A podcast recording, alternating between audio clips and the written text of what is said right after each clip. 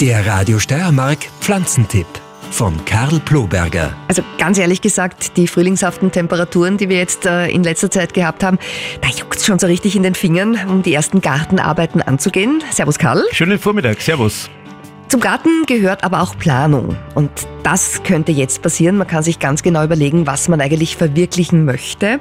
Und ein Trend, der äh, ja immer stärker wird, das ist der sogenannte Waldgarten. Das ist wahrscheinlich ein bisschen eine Antwort auf den ganzen Klimawandel, auf das, was wir derzeit an Problemen haben mit der Hitze, mit der Trockenheit.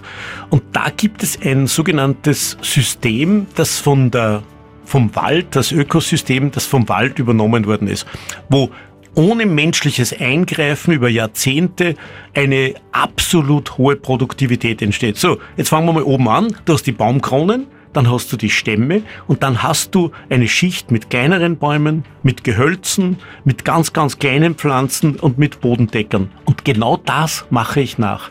Das heißt, ich pflanze einen Garten, der zwar einen lichten Schatten hat, weil das ist auch ganz wichtig, dass die Pflanzen unten mhm. äh, noch irgendwo Licht bekommen, aber du schaffst es auf kleinstem Raum in verschiedenen Etagen etwas zum Wachsen zu bringen.